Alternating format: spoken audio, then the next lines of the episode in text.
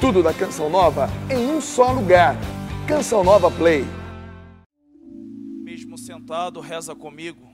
A cruz sagrada seja a minha luz, não seja o dragão meu guia. Retira-te, Satanás. Nunca me aconselhas coisas vãs. É mal que tu me ofereces, bebes tu mesmo do teu veneno. São Miguel Arcanjo, defendei-nos no combate sede o nosso refúgio contra as maldades, as ciladas do demônio. Ordene-lhe Deus, instantemente pedimos, e vós, príncipe da milícia celeste, pela virtude divina, precipitai ao inferno a Satanás e a todos os espíritos malignos que andam pelo mundo para perder as almas. Amém.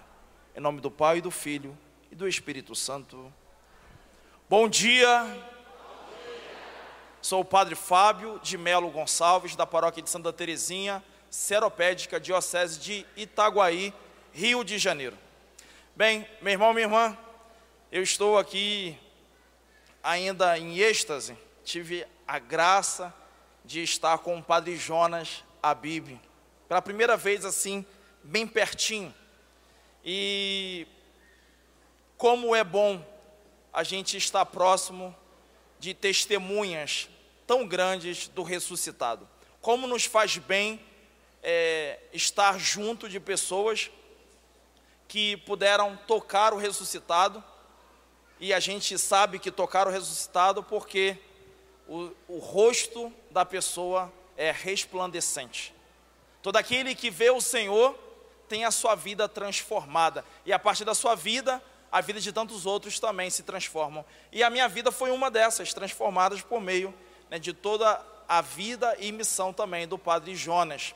Eu falava aqui ontem que pela primeira vez em que eu vim para a Canção Nova, a primeira vez que eu pus o meu pé aqui nesta terra santa, foi no acampamento do Ano Novo.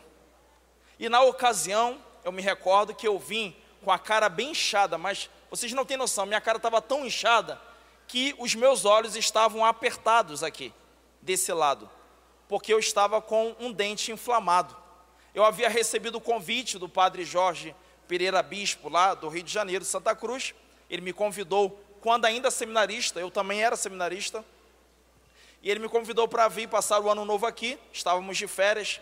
Eu falei para ele: Olha, não sei como vou, estou com muita dor. Ele, nossa, Fábio, quando ele chegou na minha casa, ele viu, está feio mesmo. E eu estava muito preocupado, né? Imagina, as pessoas vão olhar para a minha cara aquela bola enorme, mas de tão inchado eu só estava vendo de um olho só. E aí, na ocasião, o Dunga estava com a palavra e ele disse assim: Como é importante que antes que a gente ouça a palavra, você dê atenção, porque pode ser que você esteja aqui pensando em mil outras coisas. O demônio, ele sempre vem para nos distrair, para nos dispersar. Ele falava: portanto, vamos agora rezar para que não haja nenhuma dispersão e toda a sua atenção, a sua mente, o seu coração estejam abertos ao que Deus quer semear na tua vida para esse ano que está se aproximando, poder crescer e dar os seus devidos frutos.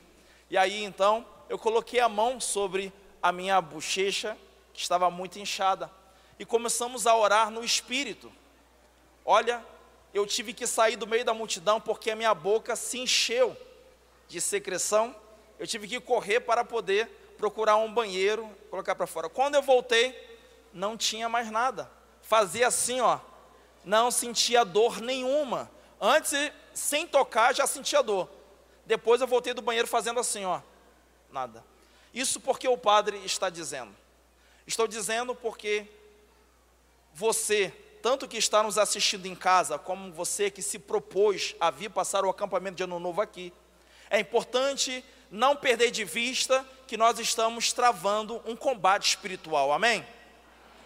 Existe uma batalha espiritual e é importante ter consciência disso para se combater, para se travar esta luta.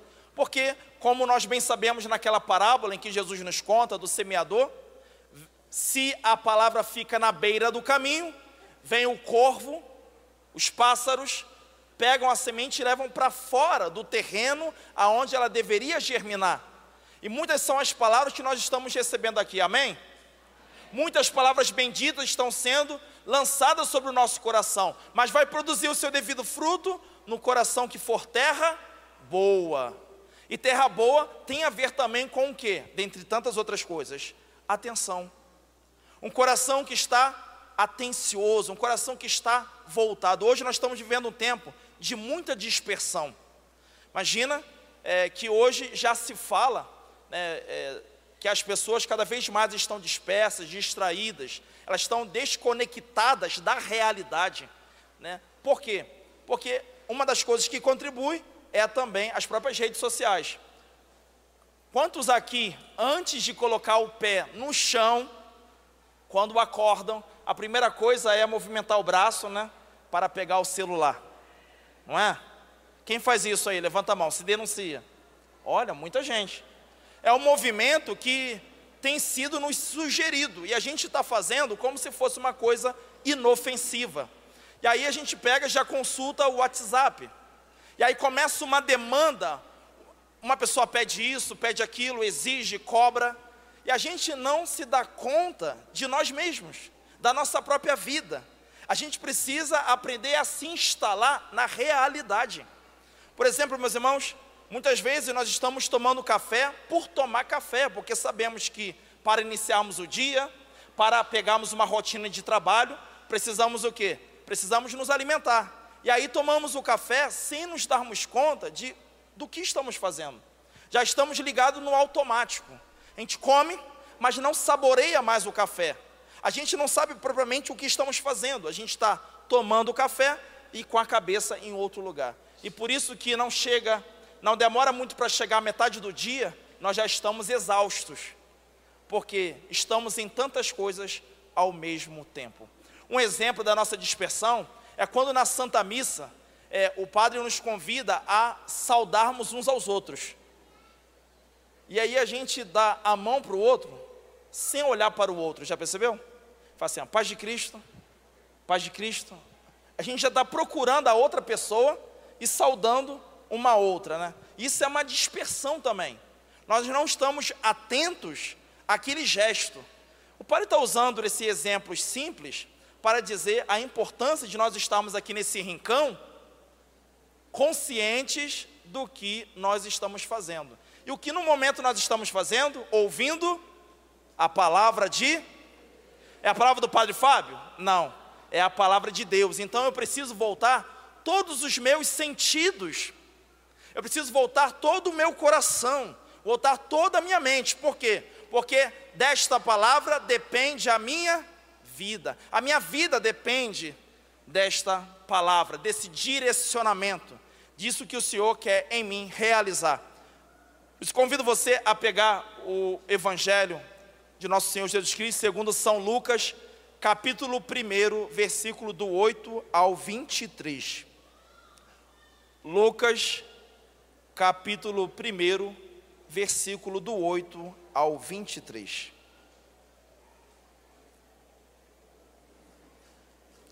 O tema que me foi passado pelo acampamento de Ano Novo para este momento é quem confia no Senhor vive distante da dúvida. Vamos repetir? Quem confia no Senhor vive distante da dúvida. Agora só vocês.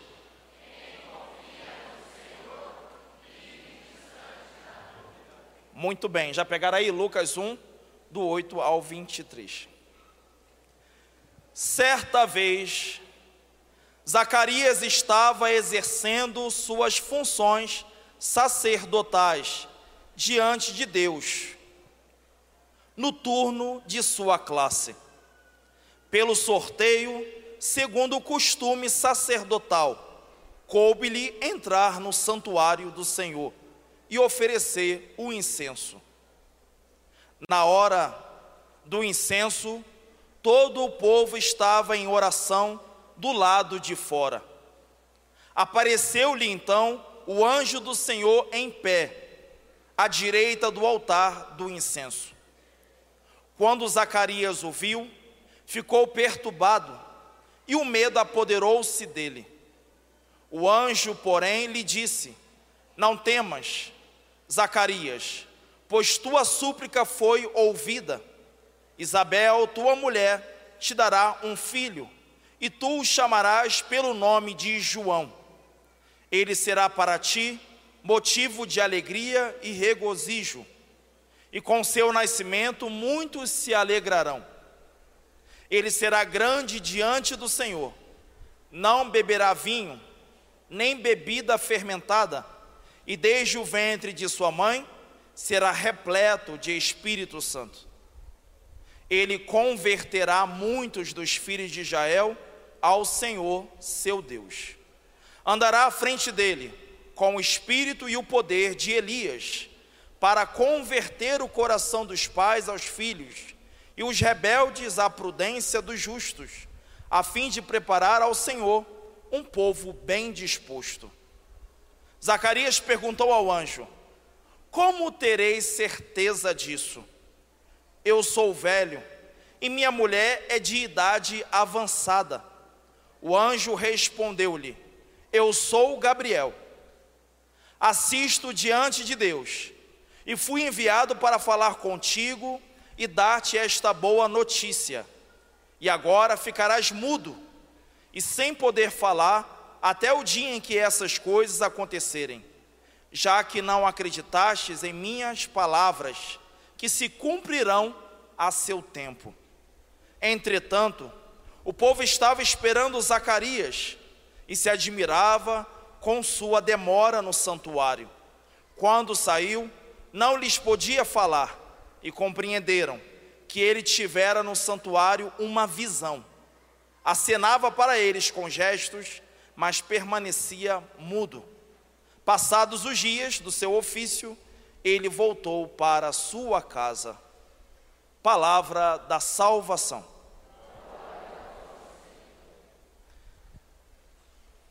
Aplaudamos a palavra do Senhor.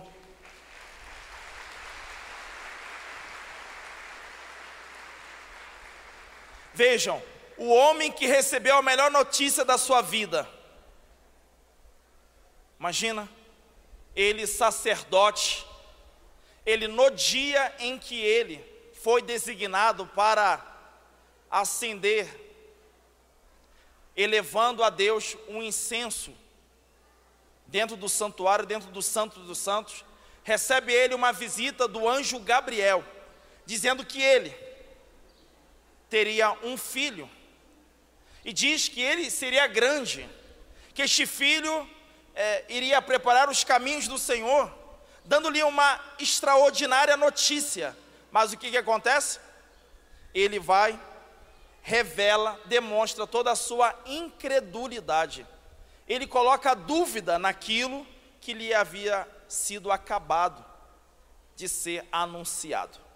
E essa palavra é muito pertinente para nós que estamos aqui no acampamento, para nós, para os que estão também de casa acompanhando. Por quê? Porque nós estamos recebendo muitas boas notícias da parte de Deus, sim ou não? Muitas promessas do Senhor. Mas é importante, e o Senhor, Ele espera pela nossa resposta, pela resposta do nosso coração. A resposta de Zacarias foi o quê? Foi incredulidade.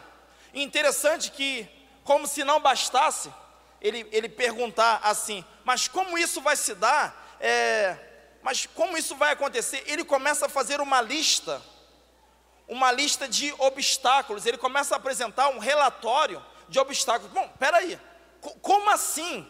Como assim eu terei um filho? Acho que você está brincando, porque a minha esposa, ela é idosa, eu também.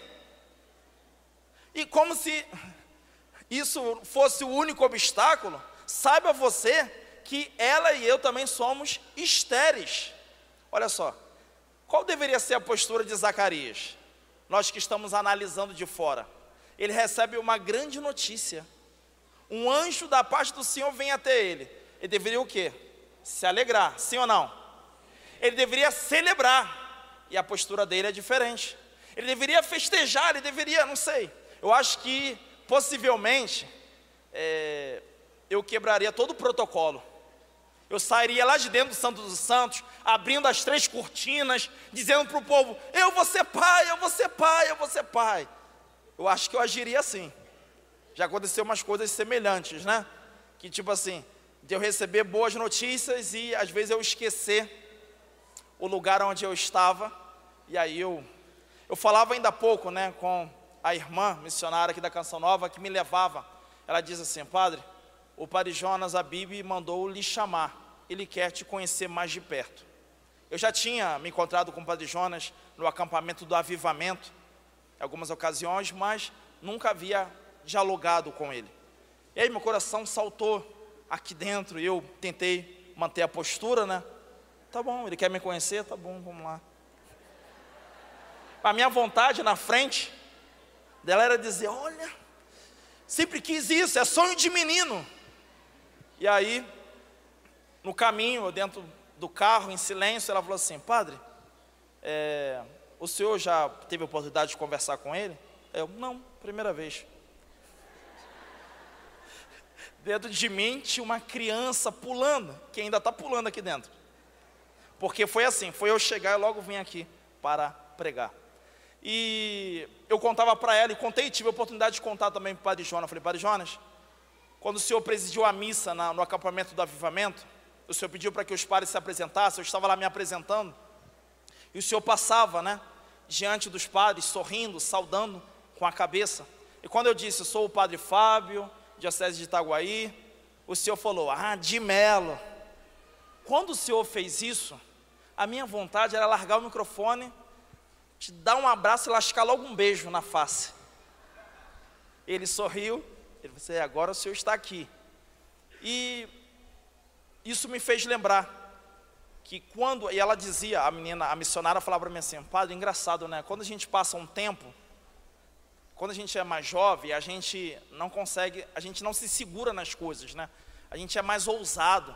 Às vezes a gente vai deixando é, esse equilíbrio, que é importante o amadurecimento, ela dizia, é importante sermos equilibrados, mas às vezes a gente deixa de ser nós mesmos, e a gente deixa de aproveitar tanta coisa gostosa, tanta coisa boa, simplesmente por causa de um protocolo, por causa de uma, uma, uma educação, uma pseudo-educação. Enfim, e aí eu fico pensando agora em Zacarias. Zacarias, por certo, né, deveria o quê? Ter exaltado, ter pulado de alegria, ter, não sei, corrido em torno do altar. Mas não, Zacarias, ele não esboça um sorriso. Tem pregadores aqui tem pregadores? Levanta a mão, Padre ver. Pessoas que já pregam o Evangelho. Muito bem, glória a Deus. Precisamos de palmas a esses irmãos e irmãs. Glória a Deus. Que o Senhor levante mais pregadores e pregadoras aqui nesse acampamento. Amém? E imagina quando você está dando uma boa notícia para a Assembleia, quando você está dando uma boa notícia para aqueles que ouvem o Evangelho e eles não esboçam sequer um sorriso. Assim foi Zacarias. Zacarias, diante do anúncio do anjo, de uma visitação de Deus. Zacarias nos esboça um sorriso, Zacarias está ali, olha, preocupado, como isso vai se dar? E não é uma preocupação como a da Virgem Maria, é diferente. O coração de, de Zacarias estava com dúvida. No, na Virgem Maria, não, a Virgem Maria, ela não, não está querendo ali colocar Deus é, como se ele não fosse possível. Tanto é que quando o anjo fala para ela, para Deus nada é impossível. Ela, eis-me aqui, faça-me segundo a tua palavra. Zacarias não, Zacarias começa a colocar obstáculos. Olha, já sou idoso, a, a, a minha esposa é idosa, nós somos estéreis. Zacarias estava tremendo, estava tremendo diante do mistério, mas não tremendo de alegria, ele estava ali tremendo, assim dizendo: Olha, é, é bem verdade que rezamos muito por isso. Vocês viram que o Evangelho conta que o, o anjo Gabriel disse: O céu ouviu a vossa oração. O céu ouviu os vossos pedidos. Mas é como se Zacarias pensasse: chegou tarde. Vejam, meus irmãos, Zacarias é um homem de fé, mas ele vacilou nessa ocasião. Interessante aqui, o padre Roger ainda há pouco falava isso. Nós temos fé, porém não nos esqueçamos de que podemos vir a perder. É, precisa, é preciso muito cuidar da fé, para que não se perca. E Zacarias ali, ele deu um vacilo muito grande. O anjo dizendo: Olha, o céu ouviu a sua oração, ele dizendo: Mas como? E é interessante que essa postura de Zacarias, muitas vezes, é também a minha postura, é a sua, porque nós queremos saber como isso vai se dar. Por exemplo, se Deus aqui nesse acampamento vai dizer: Olha, a tua prece foi ouvida, ano de 2020 é o ano da realização. Muitos podem começar mas, mas será mesmo? Mas pra, quando vai ser? Vai ser em abril? De, de, se não quer dizer o mês, diz pelo menos assim, é no primeiro semestre ou no segundo semestre? Será que é até o próximo acampamento de ano novo? Ou será para o finalzinho do ano é que isso vai ser realizado? Nós nos, nos assemelhamos muitas vezes a Zacarias, queremos saber como as coisas vão se dar. Muitos jovens da minha paróquia, eu trabalho numa região de, que tem uma universidade federal rural. Então, vem jovens, toda parte do Brasil, às vezes até de fora, para lá estudar. Então, minha paróquia tem uma presença considerável de jovens. E os jovens, vocês sabem que eles são muito dados aos afetos. Então, muitos jovens vão lá assim: ai, padre, queria muito que o senhor rezasse para que aparecesse uma menina. Estou me sentindo muito sozinho, né? eu precisava namorar, reza por mim.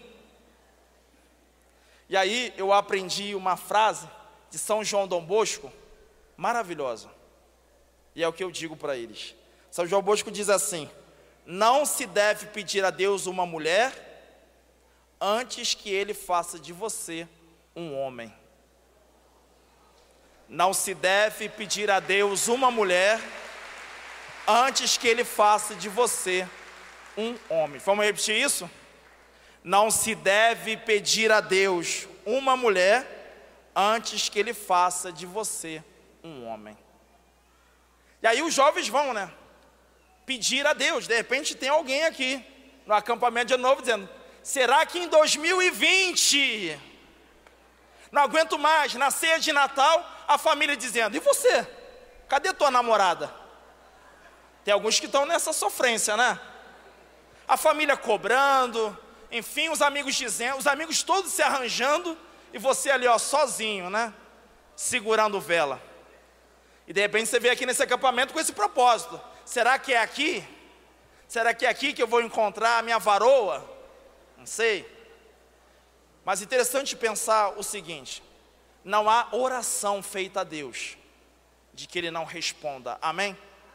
não tem oração feita com confiança a Deus que não responda. Agora, a resposta dele pode ser que não seja aquilo que você pediu. O silêncio de Deus também é uma resposta. Também é uma resposta. Não também é uma resposta. É importante que não nos esqueçamos disso. Porém, tudo o que Deus realiza, toda resposta sempre tem em vista a, o nosso bem, a nossa salvação. Por isso é importante que a sua oração seja carregada de que de confiança. Como Deus vai fazer, isso é problema dele, já não é meu, já não é teu, não é nosso problema. Como ele vai realizar? Lembra quando o povo de Israel estava entre o mar vermelho e entre Faraó e os cavaleiros, eles estavam que diante da morte. E aí o que diz Deus para Moisés? Moisés, levanta a vara e faça o povo passar pelo mar. Moisés então ergue a vara, ou seja, invocando a Deus, sinalizando para todos ali que aquela obra que iria se realizar, aquela obra fantástica, extraordinária, é, é Deus que havia confiado aquele cajado que estaria realizando. Então ele levanta a vista de todos o cajado e faz o povo passar. Olha que interessante, meus irmãos. Muitos vão dizer que o povo vai atravessando o mar enquanto ele ainda não havia sido aberto. Eles vão dando passos e o mar então vai se abrindo. Foi preciso então que alguém cresce. Não sei como o Senhor vai fazer. Só sei que ele falou que nós iremos passar de uma margem para outra margem. E é exatamente assim que deve ser a nossa postura diante das promessas, diante das boas notícias que o Senhor tem nos dado neste acampamento, porque de que valerá, meus irmãos, receber boas notícias? Temos aqui as benditas palavras do Senhor, se o nosso coração está incrédulo, se o nosso coração está apegado a querer ter controle de tudo, Senhor, quando se dará? Como se dará? Senhor, eu acho isso impossível. Ah, mas isso não. O Senhor já não ouve mais a minha oração. Vou mudar de foco, já não vou mais pedir isso. Vou pedir outra coisa, porque eu acho que o Senhor não está interessado em me atender. Quando nós vamos agindo assim, com naturalidade, quando na verdade isso só expressa a nossa incredulidade, a nossa falta de confiança, a nossa impaciência. Meus irmãos e irmãs, nós estamos vivendo um tempo de imediatismo, as pessoas estão com muita pressa. É bem verdade que está chegando muitas informações rapidamente por meio da internet. Estamos no tempo da banda larga, estamos no tempo da correria, mas é importante que a nossa fé não se fragilize diante desses acontecimentos, não venhamos deixar a nossa fé se deformar por causa dessas mudanças na nossa sociedade. É muito importante que a gente haja diferente de Zacarias. Se Deus vai fazer, glória a Deus. Se Deus diz que vai fazer, ele volta atrás? Sim ou não? Se Deus diz que vai fazer, ele volta atrás? Não volta atrás, meus irmãos, porque ele não é mentiroso. O Senhor é aquele que diz: Eis que digo e faço. Ele é fiel às suas promessas. Interessa-nos é se o Senhor vai fazer, se Ele vai fazer, a gente espera o tempo que for. Porque, ainda que demore, aquilo que Ele tem para nós reservado é bem melhor do que nós fomos capazes de sonhar. Aquilo que Deus tem preparado para mim, para você no ano de 2020, e eu vou falar 2020, não vou falar para hoje, porque hoje ainda é dia, amém? Aquilo que o Senhor tem preparado para o dia de hoje nem se compara àquilo que nós fomos capazes de desejar, de sonhar. Por isso, eu queria pedir a tua atenção para que você olhasse para dentro de si e pensasse: você tem alguma promessa que Deus lhe fez, mas que ainda não realizou? Se você tem, levanta a mão para o Padre ver. Olha, quanta gente com promessa aí. Glória, dê uma salva de palmas. Glória a Deus. Que bom. Quem tem promessa não morre jamais, amém? Quem tem promessa de Deus não morre, meus irmãos, porque ele, não, a pessoa não partiria sem que antes ele realizasse. Você tem promessa de Deus. E aí é importante então você não se deixar vencer pelo cansaço, que você não se deixasse vencer pelas tentações que muitas vezes nos levam a crer de que nada vai acontecer por causa das demoras de Deus. Levanta sua mão, você que tem promessa, e diga junto comigo: Eu tenho promessa de Deus para a minha vida. Eu não sei como irá se realizar e eu nem quero saber. Eu só sei que o que ele prometeu, ele é fiel para cumprir. Eu creio que ele vai cumprir todas as suas promessas, pois ele é bom e fiel. Amém. Veja, eu quero crer que ao longo desta pregação, o Senhor esteja tirando dos lábios de muitas pessoas aqui, inclusive dos meus, toda essa curiosidade de como o Senhor irá fazer.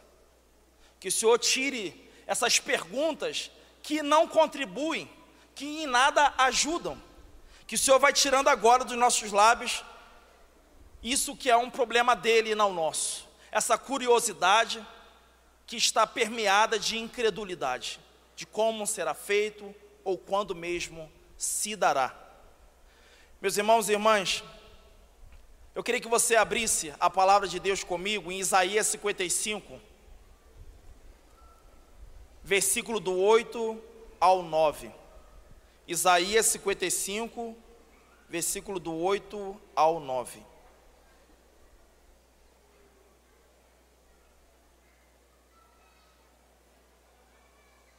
Diz aqui: Pois os meus pensamentos não são os vossos pensamentos. Vossos caminhos não são os meus caminhos, diz o Senhor. Quanto os céus estão acima da terra, assim estão os meus caminhos acima dos vossos caminhos, e meus pensamentos acima dos vossos pensamentos. Vamos prosseguir. Versículo 10 do capítulo 55 de Isaías. Tal como a chuva e a neve descem do céu e para lá não voltam, antes de inebriar a terra, tornando-a fecunda e fazendo-a germinar, produzindo semente para quem semeia e pão para quem come. Assim acontece com a minha palavra que sai da minha boca, não voltará para mim vazia, mas fará tudo aquilo que decidi, realizando a missão para a qual eu enviei. Então saireis com alegria e sereis reconduzidos em paz. Montanhas e colinas cantarão diante de vós hinos de louvor, e todas as árvores da região baterão palmas. Em lugar de espinheiros crescerão ciprestes, em vez de urtigas crescerá o mirto. Isso redundará em glória para o Senhor, como um sinal eterno que nunca será tirado. Palavra do Senhor. Vejam, meus irmãos, eu nem ia me deter em tantos versículos, mas olha que coisa curiosa que aparece aqui: que diante do feito do Senhor, diante da semente lançada, enfim, as montanhas irão se regozijar, irão cantar, as colinas irão diante do Senhor cantar hinos de louvor. Veja, até as colinas e montanhas louvando o Senhor, diante da Sua palavra e dos seus feitos. E Zacarias lá, tonto, colocando dúvida, colocando questões, enfim. Então é importante que nesse acampamento do Ano Novo a gente saia dessa incredulidade, saia dessa dúvida, porque, como diz o tema dessa pregação, quem confia no Senhor vive distante da. Quem confia no Senhor vive distante da dúvida. Então a gente começa a compreender o seguinte: que não se trata tanto de entender, mas de acreditar. Não se trata tanto de compreender, mas de confiar. Nossa Senhora nos ensina isso. Nossa Senhora diz o Evangelho em várias ocasiões: nem tudo ela compreendia, mas tudo ela guardava no seu.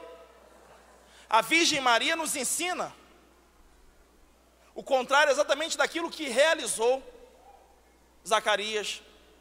Nem tudo a Virgem Maria compreendia. Muitas coisas nós não iremos compreender, mas é importante como ela não deixar escapar nenhuma das promessas do Senhor. Como, Senhor? Isso é possível? Como? Isso é impossível. Não, acho que o Senhor, acho que é coisa da minha cabeça. Deixa eu dizer uma coisa para vocês. O meu, o sacerdócio que me foi dado, foi, exata, foi recebido dessa maneira, por mim. É claro que eu não sabia, essa pregação hoje me alimenta também. Mas, se sabe, eu entrei no seminário com 16 anos de idade. Fui do seminário menor. E na ocasião em que Deus me chamou, eu estava namorando, já há oito meses. Estava muito feliz. Eu tinha impressão, embora eu fosse muito jovem, de que aquela seria a mulher da minha vida. Mas jovem tem a mania de pensar isso mesmo, né? Mas a família dela, enfim, a minha família, pensava que a gente realmente se dava muito bem. E eu me lembro que numa noite, sentado com ela na rede do quintal dela, a mãe dela passou, olhou assim para nós dois e falou assim: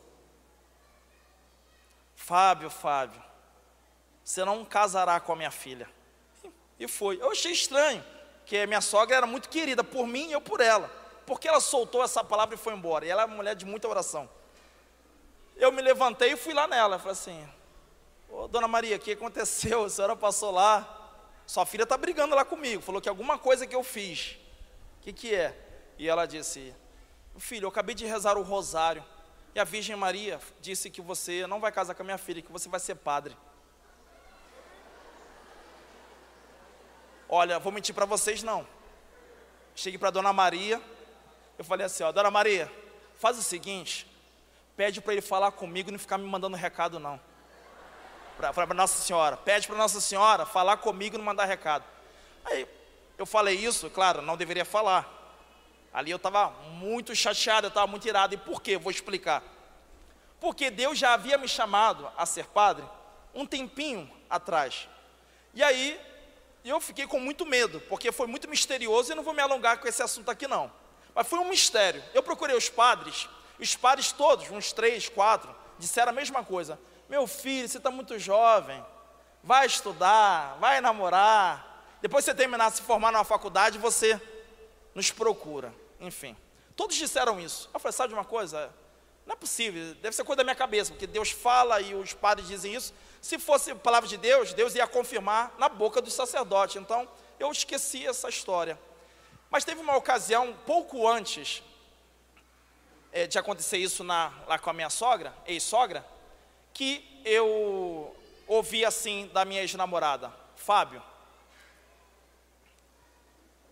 eu gosto que você seja cristão assim, tão dedicado. É uma das razões pelas quais nós estamos namorando também. Mas você podia maneirar um pouco. Porque você fala o tempo todo de Deus, você fala muito de Deus, Fábio. O carnaval que nós passamos lá em Mangaratiba, que a família tinha uma casa em Mangaratiba, a gente foi, cara, você só falava o tempo todo. Você não percebeu que os meus amigos estavam todos te provocando? Porque eles começavam a perguntar questões assim polêmicas da fé, e eu tudo com a resposta prontinha na língua. Com 15 anos de idade, né, respondendo as coisas todas, e o pessoal assim: "Ah, esse cara aí não não vai casar não. Porque eles perguntavam assim: você, é, no dia que casar, você vai permitir a sua mulher usar pílula anticoncepcional? Aí eu falei assim: não, vou conversar com ela, com certeza vou tá, vou casar com uma mulher católica também, ela não vai fazer isso. Aí, aí, tá vendo, ó? Aí cutucavam ela, entendeu? Então um dia disse: Ah, e aborto? Qual é o seu pensamento? Eu me posicionava também com 15 anos. Então, o pensamento da época era o quê? Ah, um jovem de 15 anos pensando tudo isso, levando a, a fé tão a sério, só pode vir a ser padre. Quantas pessoas aqui, com certeza, alguns jovens, ouvem isso também? Quando um homem, mesmo casado, ele leva muito a sério a sua fé, as outras pessoas pensam assim: ah, tem que ser diácono permanente.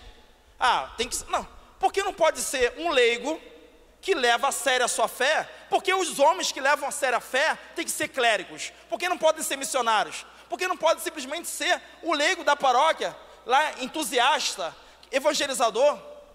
As pessoas confundem muito isso, já, foi, já tinha sido razão de briga no namoro. Então eu, eu falava, eu não vou mudar, esse sou eu, enfim. E aí, quando a sogra disse isso, eu fui falei essa palavra feia. Falei para ela, olha, pede para Nossa Senhora não me mandar recado, pede para ela falar comigo. E não é que Nossa Senhora veio? Estou eu aqui, padre, né? Estou eu aqui. E feliz da vida muito feliz, muito realizado. Vou fazer 10 anos de padre agora em abril. Não tem um dia sequer, meus irmãos, com muita sinceridade digo isso a vocês, não teve um dia do qual eu tenha me arrependido em ter dado essa resposta a Deus. Glória a Deus por isso. Vejam, então eu falava aqui que dessa preocupação né, em corresponder a Deus. É importante que a gente tenha um coração que a gente, embora não compreenda aquilo que Ele está nos pedindo, porque vocês sabem que também, eu contei só do namoro, mas vocês sabem, como o padre Roger falava ainda há pouco, eu fui fanqueiro, né? E eu não fui um fanqueiro que ia para clube, assim, é, para dançar. O funk era muito diferente do que é hoje, né? O funk era muito diferente do que era hoje. Mas é, naquela época ainda trazia já algumas apologias, algumas ideologias de que não estão em conformidade com a nossa fé. E eu ia escondido da minha família. Eu mentia, fazia uma coisa muito feia. Eu coloquei a minha vida em risco quando eu mentia, estar dizendo um local, quando eu ia para outro, porque geralmente os bares funk eram na parte da tarde, era como matinê. Então dizia que ia estudar na casa do colega, enfim, essa coisas toda. Com 14 anos de idade, eu entrava em clubes de que era permitido entrar apenas com 18 anos eu estava. Os mais jovenzinhos que estão me ouvindo, não queiram copiar esse mau exemplo do padre, por favor. Porque já teve jovens que falaram assim para a mãe: Já viu a história do padre Fábio? Ele fez um montão de coisas, depois voltou. Olha, hoje até é padre. Me deixa, mãe. Depois Deus me busca. Pode ser que não. Cada um tem a sua história de salvação. Cada um tem uma história que Deus faz. E é importante a gente não se arriscar. Bem, isso é tentar contra Deus. E aí o que, que acontece, meus irmãos? Eu coloquei minha vida muito em risco, em muitas circunstâncias difíceis, é, que podia me fazer perder a salvação, como também perder a minha vida neste mundo. Quando então eu começo a me firmar na igreja, porque eu era da igreja desde pequeno, minha mãe, minha família me levava para a igreja. Depois, quando eu começo a me firmar com os meus próprios pés na igreja, fazendo retiros, enfim, aquelas coisas todas, e me vejo chamado a ser padre, a minha atitude foi assim, ó. Como assim? Eu não sou inteligente, eu, eu sou tão pecador, como? Como? Esse, esse sentimento é natural, a gente pensar assim: como é possível quando se trata de uma eleição, de um chamado que o Senhor nos faz? Agora, meus irmãos, a gente não confunda com incredulidade como que a gente estivesse duvidando daquilo que Deus poderia vir a fazer em nós. Eu creio, enquanto eu prego para vocês aqui, que aqui muitos que nem sequer imaginam poder vir a ser missionário Canção Nova, virão vir a se tornar. Eu creio. Eu creio que algumas pessoas aqui não imaginam, porque tem já a sua família constituída, de que veio aqui apenas para beber, como assim um dia eu vim num acampamento de ano novo pela primeira vez na Canção Nova. E hoje estou aqui pregando. Como? Nunca imaginei isso. Nunca busquei isso também. Aconteceu, estou aqui. Então, pense você que Deus ele pode realizar coisas impensáveis na sua vida, amém? 2020 está cheio de promessa de Deus para a sua vida. Agora é importante o que? Ter atenção. É importante ter o que? Ter um coração confiante de que como Deus vai fazer não importa, mas que Ele é capaz de realizar coisas extraordinárias, coisas impensáveis, coisas que nem sequer um dia já tenha sido por nós desejado. Mas quando Ele realizar, vai ser algo que irá gerar muito alegria, não só na nossa vida, mas na vida também daqueles que nos cercam, porque não há coisa, meus irmãos, mais maravilhosa do que você estar no lugar aonde Deus desejou que você estivesse. Não há lugar mais, coisa mais satisfatória do que você estar fazendo aquilo que Deus pediu que você fizesse. Não há lugar melhor, não há coisa melhor a se fazer, não há coisa melhor a ser realizada do que aquela que foi sonhada, pensada por Deus. Por isso, diga junto comigo: Meu Deus, eu quero ter um coração responsivo, um coração pronto a responder, um coração generoso, confiante, que não recua diante dos seus grandes mistérios, que diante dos seus chamados, das suas eleições, eu não venha me perturbar ao ponto de colocar dúvida na tua obra. Meu Senhor e meu Deus, eu estou neste acampamento com a esperança de que a minha confiança seja purificada, de modo que ela contribua com a realização da vossa obra em minha vida na vida da minha casa e de tantos outros que por ela passarem. Meus irmãos, já concluindo, quero despertar você para uma coisa importantíssima. O anjo Gabriel, quando aparece lá para Zacarias, ele fala a respeito do que? Que o céu ouviu as orações de Isabel e dele. Ali também nós estamos vendo que Zacarias, ele não está em outro lugar, senão aonde? No templo oferecendo o que a Deus? Incenso. Existia uma escala, porque existia muitos, muitos sacerdotes. Então existia uma eleição, um sorteio para o sacerdote do dia. E aquele dia era ali Zacarias. E o anjo visita ele naquela ocasião, de junto do altar. Isso é muito importante para dizer o quê? A importância de nós sermos fiéis a Deus, mesmo que ele esteja demorando com a realização das promessas. Amém? Diga, eu quero ser fiel. Mesmo quando as minhas orações parecem não ser escutadas. Veja, meus irmãos, o anjo Gabriel visita Zacarias depois de muitos anos ele ter orado. É importante, é, embora Zacarias nos deixe esse mau exemplo de, de pôr dúvida na, na, na realização, mas ele também nos deixa bom exemplo de quê? De um homem orante que orou de forma perseverante e de um homem também que manteve-se fiel ao exercício, ao trabalho que realizava junto à comunidade dos crentes. Interessante, músicos, vocês aqui fazem, eu não sei, né? O padre não é daqui da Canção Nova, mas vocês fazem escala para estar aqui? Os músicos obedecem uma escala para estar aqui. Imagina, Deus aparece para Zacarias no dia que ele estava escalado. Vai que vocês faltam uma escala. E é exatamente naquele acampamento, naquele dia em que você estava listado para exercer o seu ofício, Deus queria muito vos falar. Como é importante de aprender isso também, meus irmãos, que Zacarias, ele estava exercendo o seu ofício, ele não adiou o seu ofício, ele não transferiu para outra pessoa, por isso você, meu irmão, minha irmã, que é agente pastoral na sua paróquia, não adie o seu trabalho, não fica desmarcando as reuniões, dando prioridade a outras coisas que não têm tanto valor quanto as que são do Senhor. Eu convido você, meu irmão, que deixou a sua pastoral, que deixou o seu serviço, que deixou o seu trabalho, que deixou a evangelização, e hoje apenas está se sentando para receber. Se isso não for um mandato de Deus na tua vida, porque não há nenhum mal de você se colocar como Maria apenas para ouvir e não se entregar ao trabalho, mas que se isso for um mandato do Senhor para a sua vida, porque se não for, eu te convido agora a voltar ao teu exercício, a voltar ao teu trabalho, a voltar à tua labuta, porque, como foi dito aqui na pregação anterior do Padre Roger, a nossa santidade de vida apressa a vida do Senhor. A nossa santidade também percorre, meus irmãos, não só por uma vida reta, uma vida moral ordenada, uma vida de amor.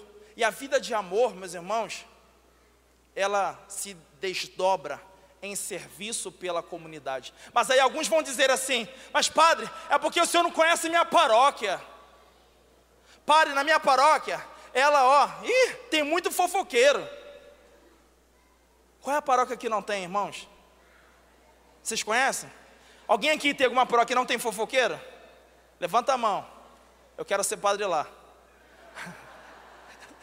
Não tem? Tem, tem fofoqueiro lá na tua paróquia? Ah, tá. Ela não tinha entendido a pergunta. Ela levantou, falei, opa, onde é que é a diocese? Muito bem, até lá na da irmã tem fofoqueiro. Aí algumas pessoas dizem assim: eu não vou mais à igreja, a igreja é cheia de fofoqueiro. Eu pergunto a vocês: lá de fora da igreja, tem menos? Tem mais fofoqueiro do que dentro da igreja. Até porque na igreja tem menos pessoas do que fora, não é? Meus irmãos, a igreja, ela é como um hospital. E os fofoqueiros que lá estão, ao menos têm oportunidade de serem curados, de serem libertos dos seus traumas, libertos das suas enfermidades, dos seus complexos, das suas más inclinações, porque ali na igreja remédio é dado todo dia. É bem verdade que alguns resistem a esse remédio, mas pode ser que no momento certo elas venham se render, como eu me rendi, como também muitos aqui já se rendem. Por isso, meu irmão, minha irmã, pense a igreja como uma arca de Noé. Já viu a arca de Noé? Cheio de animais, não é verdade? Vocês imaginam que aquela arca era cheirosa ou era fedorenta? Animais de tudo quanto é tipo, de toda espécie. O padre Roger dizia aqui na, na pregação anterior que Santa Teresa d'Ávila, né, teve a experiência de sentir o odor do pecado. E foi, ela retratava que o odor era terrível. É assim que a gente deve imaginar a igreja, como a arca de Noé. Tem o seu mau cheiro, mas fora. Ah, fora não tem esse mau cheiro? Tem. Só que as pessoas já estão muito acostumadas com o mau cheiro. As pessoas não veem nada demais em fazer uma fofoca. As pessoas não veem nada demais com o adultério. As pessoas não veem nada demais com a fornicação. As pessoas não veem nada demais com a embriaguez. Então não alardeie, as pessoas já estão ali naquele lixão, estão acostumadas, não lhes incomoda. Se o pai se embriaga, se a mãe se entrega à fofoca, Se o irmão está em drogas, não se incomoda e vive uma, uma vida aparentemente feliz. E você que está na igreja, sente-se o quê? Atribulado. Por quê? Porque tem as mesmas realidades que aquele outro que está fora. Mas você se incomoda. E por que se incomoda? Porque dentro de você está o Espírito Santo de Deus. O Espírito Santo de Deus que te impele e quer o quê? Que você se desdobre em serviço, quer que você se desdobre em oração, quer que você se desdobre em penitência, para quê? Para que seja salvo você e a sua casa. Por isso estar na igreja faz nos parecer que estamos sofrendo mais, mas quando na verdade, mas esse sofrimento unido ao de Cristo é que nos leva à glória. Amém?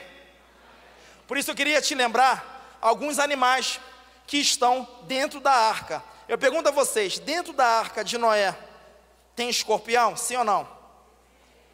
Dentro da arca de Noé tem o bicho preguiça? Sim ou não? Dentro da arca de Noé tem traíra? Sim ou não? Então vai ter tudo isso dentro da igreja, amém? Vai ter tudo isso dentro da igreja. Está lá.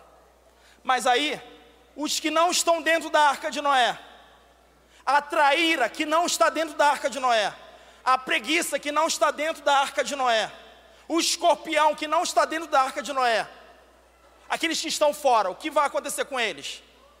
Eles vão todos se afogarem, todos vão se afogarem, todos vão morrer. Você, ah, mas e o peixe? Depois, depois vai secar aquela enchente e vai morrer. Por isso é importante a gente permanecer na igreja, assim como Zacarias, ainda que a minha resposta de Deus não venha, eu vou permanecer no santuário, amém? Ainda que a minha resposta não chegue, eu vou permanecer exercendo o meu ofício na igreja, amém? Ainda que a minha resposta a Deus não chegue, eu vou permanecer sendo fiel e justo a Ele, amém? Por isso, meus irmãos e irmãs, eu te convido agora a pensar também no centurião Cornélio. Sabe, o centurião Cornélio, ele não era um um judeu convertido ao cristianismo. Ele era um centurião, era um, um, um funcionário romano. E aí ele se põe em oração. Enquanto ele está orando, meus irmãos, a Deus, quando ele está se entregando, porque ele ouviu falar de Jesus, ele ouviu falar do Senhor, e aí ele começa a se voltar a Deus, ele começa então a dialogar com Deus em oração, e aí o que faz Deus? Ele envia o Espírito Santo e incomoda Pedro, dizendo que Pedro deveria ir à casa, a, até a casa desse centurião. Imagina, Pedro fica assim, mas como pode? Mas ele é um, é um romano, ele é um, é um pagão. E Pedro, como um judaizante, ou seja, alguém que era judeu e se tornou cristão, ele começa a indagar, mas ao final obedece. Ele vai. Quando chega lá, Cornélio já o recebe com alegria, dizendo: Eu já sabia que o Senhor me enviaria você. Eu estou falando isso do Cornélio para chamar a tua atenção de que a oração do crente é ouvida, a oração daquele que confia é ouvida. E de forma extraordinária, o Senhor vai movimentando, o Senhor vai deslocando, o Senhor vai desinstalando as coisas e pessoas, todas em nosso favor. Por isso, enquanto o impossível ele não vem, eu devo continuar fazendo aquilo que é possível. Você fica de pé junto comigo. E vamos agora rezar. Em vez de lamuriar, em vez de reclamar, em vez de murmurar, sabe que a murmuração é como o incenso a Satanás.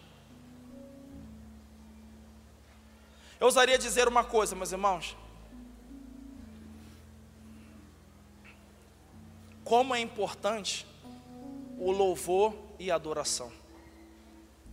Quando você se cansar de pedir, como você já não aguentar mais pedir as coisas ao Senhor, aquilo que você já pede há anos, talvez há meses, há semanas, ou talvez há dias, mas que é algo de que você sente ser muita necessidade, aquilo que de repente esteja como que duas mãos apertando-lhe o pescoço, lhe tirando a vida, e você pedindo um livramento.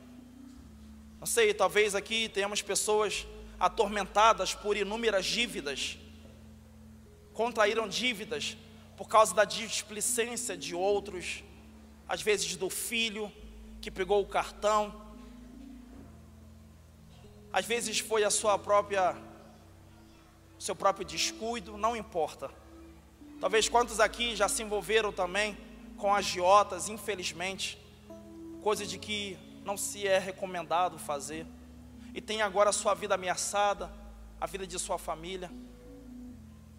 Quantos aqui talvez estejam destruídos afetivamente, foram traídos na sua amizade, foram rejeitados no seu laço matrimonial. Quantos aqui estão pedindo ao Senhor coisas de que há tempo se tem sede, mas o sentimento é que um deserto aí permanece. Queria convidar você, quando cansado de pedir você estiver, renda-se a uma oração muito eficaz, que é a oração do louvor e da adoração. Porque para louvar e adorar o Senhor diante de uma dificuldade, se é exigido muita fé. Porque quem louva e adora o Senhor na dificuldade, ele já contempla aquilo que está para ser feito, ainda que nem sequer tenha já deslumbrado. Por isso, feche os seus olhos, cantemos orando ao Senhor. Há uma promessa que quer se cumprir neste lugar. É o próprio Senhor quem diz: Pedi e recebereis. Erga os seus braços, cante isso. Há uma promessa. Há uma promessa que quer se cumprir em meio a nós, em meio a nós. É o próprio Senhor quem diz: Pedi e recebereis. Nenhum mal, nenhum mal irá resistir. Os mares, os mares irão se abrir quando a boca de Deus declarar milagres neste lugar. Erga os seus braços com confiança. Se eu orar, se eu clamar, as muralhas não resistirão ao poder. Com essa fé, com essa confiança. Se eu orar, se eu clamar, as muralhas não resistirão ao poder. Põe a força na sua voz, clame, ore. Se eu orar, se eu clamar, as muralhas não resistirão ao poder de meu Deus. Se eu orar, se eu clamar, as muralhas não resistirão ao poder de meu Deus. Nenhum mal, nenhum mal irá resistir. Faz o gesto, os mares, os mares irão se abrir quando a boca de Deus declarar milagres neste. E então, com seus braços erguidos agora, faça a sua oração assim como o Padre Fábio nos motivava. Faça a sua oração, quem sabe em meio às suas tribulações, quem sabe em meio às suas dificuldades, as tempestades que você tem passado. Levante agora o seu louvor, levante o seu clamor a Deus em meio aos seus louvores. Diga a esse Deus que você crê, diga ao teu Deus, ao nosso Deus que você crê, independente daquilo que você vê, você crê, porque fé, fé é isso, fé é caminhar a partir daquilo que nós cremos não a partir daquilo que nós vemos, é caminhar como Moisés, é caminhar crendo que o Senhor realizará, é caminhar crendo que você coloca o pé e o Senhor coloca a mão, a destra poderosa do Senhor te sustentará, a destra poderosa do Senhor que te sustentou ao longo desse ano de 2019, meu irmão, minha irmã, te sustenta agora, essa destra poderosa que te levanta, para que você possa ser um homem do clamor uma mulher do louvor, um homem do louvor, que crê, que caminha pela fé, que caminha como se visse o invisível, como nos ensina Monsenhor Jonas Abib. Levante mais alto os seus braços e com essa confiança, fecundada em nós por essa palavra proclamada profeticamente nessa manhã, levante o seu clamor a Deus e diga: Senhor, eu creio, ainda que eu não veja, eu creio E Senhor, e porque eu creio, eu te louvo, eu te bendigo, eu te adoro, Senhor. Ainda que eu não veja, ainda que os meus olhos não contemplem, eu creio, Senhor, que a tua promessa se cumprirá. Hoje, amanhã ou depois, não importa, no teu tempo, Senhor, eu creio que essa promessa se cumprirá, porque o Senhor é o Deus que não mente.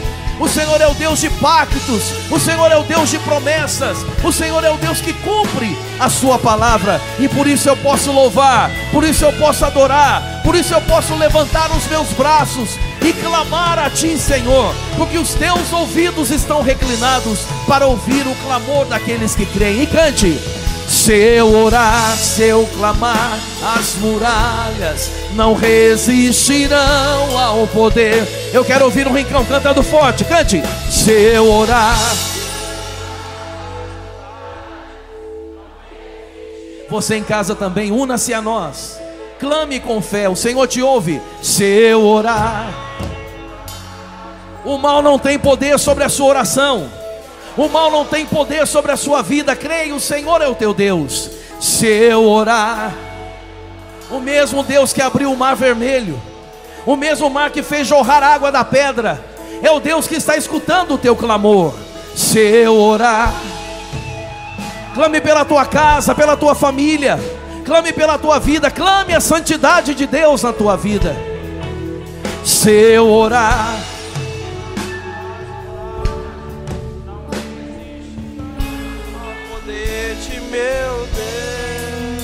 Se eu orar, se eu clamar, as muralhas não resistirão ao poder de meu. Para encerrar, cante. Se eu orar, se eu clamar, as muralhas não resistirão ao poder de meu Deus. A incredulidade de Zacarias fez com que o anjo emudecesse a Zacarias até que João Batista viesse a nascer. Eu peço agora a Deus a graça de que, diante da dúvida e incredulidade que passou pelo seu coração, seus lábios não deixem de rezar. Peço que o Senhor agora envie o seu espírito de modo que o seu coração jamais perca a esperança que você saiba sofrer as demoras de Deus. Convido você que está passando por um problema de depressão a levantar as suas mãos. Tem alguém com depressão? Levanta a mão. Você que está em casa também. Você que não, eu peço que reze junto comigo por esses irmãos. Ó Pai Todo-Poderoso, eu te imploro que tu venha em socorro dos irmãos que estão prostrados, dos irmãos que estão enfermos, dos irmãos que estão entregues à má sorte de suas vidas, aqueles que sofreram traumas, aqueles que foram surpreendidos por más notícias, por más acontecimentos, e a sua estrutura biológica, a sua estrutura física e também espiritual não foram capazes de suportar. Eu peço a Deus por aqueles que têm perdido horas de sono, por aqueles que não têm tido apetite, por aqueles que têm se consumido em ansiedade, aqueles que muito têm se preocupado, aqueles que não têm encontrado descanso, aqueles que não conseguem repousar, aqueles que não conseguem recobrar as forças, aqueles que têm gastado muito dinheiro com remédios, com terapias. Eu peço o Senhor em favor daqueles que estão desacreditados na vida, aqueles que já não mais esperam nada senão a morte. Eu peço por aqueles, Senhor, que não estão sabendo lidar com a rejeição, não estão sabendo lidar com a solidão, por aqueles que hoje se veem prostrados ao ponto de não saberem quando ou se um dia poderão dali se levantar.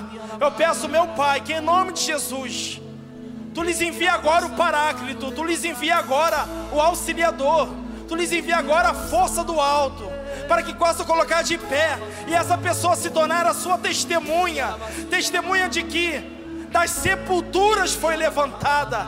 Eu te peço, ó Deus, que agora nesse instante, pela misericórdia, pelo sangue derramado na cruz, o teu espírito venha soerguer todos os caídos, todos os prostrados, todos os que estão mortos, embora caminhem todos os dias, indo e vindo do trabalho.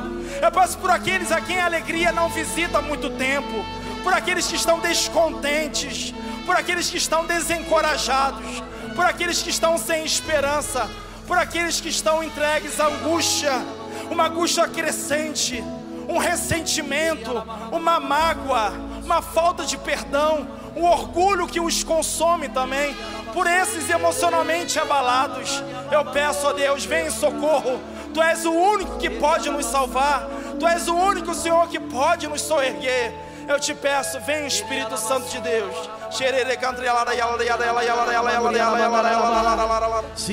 Aviva, aviva o teu povo, Senhor.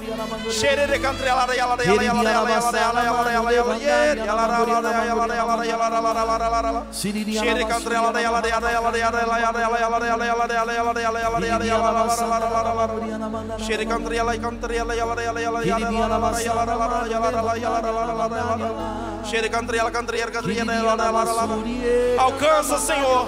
Alcança amigos, alcança conhecidos, aqueles que não pensam, não pensam mais em vós, aqueles que de ti se esqueceram. Alcança com a tua graça, Senhor. Vem, Espírito Santo, completa a obra, completa a obra. Amém. Em nome de Jesus. Amém. Em nome de Jesus. Diga, Senhor, muito obrigado. Senhor, muito obrigado pela tua visitação. Pela tua visitação. Obrigado, Senhor, pelo, pela tua boa nova. Obrigado, Senhor, pela tua boa que nova. Que enche o meu coração de esperança e alegria. Que enche o meu coração de esperança. Muito obrigado, Senhor. Muito obrigado. Uma salva de palmas a Deus. Glória, glória, glória, honra, glória, glórias a ti, Senhor. Para encerrar, proclame: nenhum mal, nenhum mal irá resistir. E o gesto bem bonito. Os mares irão se abrir quando a boca de Deus declarar milagres, milagres neste lugar. Tudo da Canção Nova em um só lugar. Canção Nova Play.